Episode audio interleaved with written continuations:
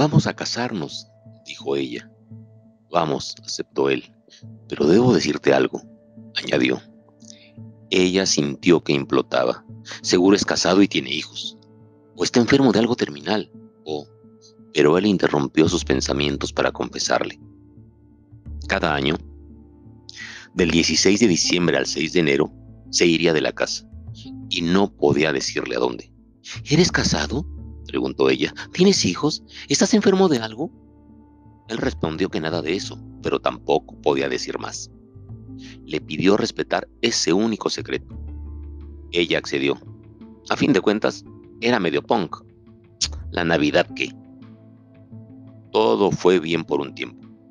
Él se marchaba cada 16 de diciembre, de madrugada, y ella se iba con parientes o amigos a celebrar las fiestas. Siempre decía que él tenía guardia especial en su trabajo. Horrible, sí, pero al quinto año, ella no pudo más. Todos preguntan, se quejó. Hablan de nosotros, que si estás casado, que si soy la otra. Él no cedía. Para chantajearlo, ella anunció que ese año se quedaría en casa, sola como perro, dijo. Y él, el resto del año era el marido más empático del mundo, no se conmovió. Pues quédate, le dijo, el que advierte no es traidor. Ese 16 de diciembre él no fue a la cama y salió sin despedirse. Pero ella solo fingía dormir y lo siguió poco después. Sorprendida, lo vio caminar entre los transeúntes de la madrugada hasta la Alameda Central. Lo vio esconderse en un rincón apartado, tras unos árboles. Lo vio mirar a todos lados y creer que nadie lo veía y luego presenció su transformación. Primero, su cabello se volvió gris y luego blanco, a la vez que crecía a velocidad inhumana. Luego, su cuerpo se hinchó monstruosamente hasta rasgar sus ropas y quedar desnudo, obsceno bajo las luces eléctricas. Luego su piel morena se volvió casi transparente la sangre que fluía bajo ella era de un tono rosado y antinatural. Después, un crecimiento. Una especie de mojo carmesí brotó de muchos puntos de la piel, cubriéndola casi por entero. Solo dejó visibles sus manos y su rostro. Parecía una túnica, aquí y allí manchada de blanco. Al fin, una pelambre blancuzca le cubrió también la cara, ahora tenía mejillas tumefactas y una nariz horrible, bulbosa. Entonces, mirando hacia el cielo, el transformado profirió un sonoro aullido. Ella gritó también por el terror y se desmayó.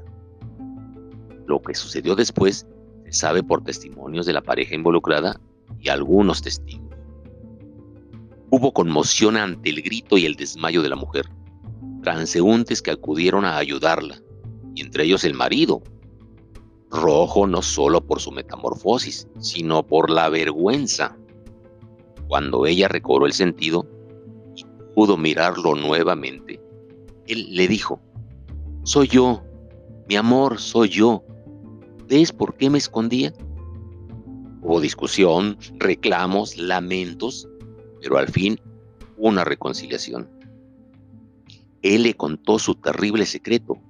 Ella se esmarchó, sacudida pero resignada, porque comprendía, por haber mirado, dijo, al interior de los ojos de su bestia y reconocido en el fondo la chispa que la había enamorado.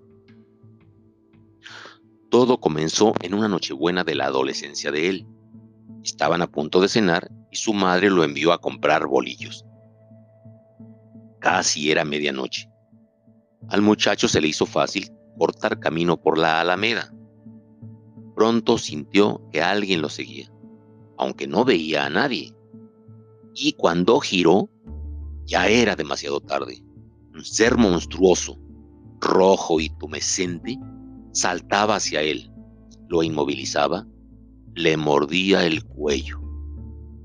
Desde entonces, Cada temporada navideña, mientras su fuerte esposa aguarda, se le puede ver en compañía de otros afligidos por su mismo mal, en la alameda o fuera de los centros comerciales.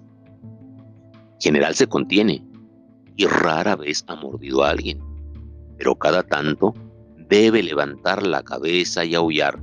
¡Oh, oh, oh!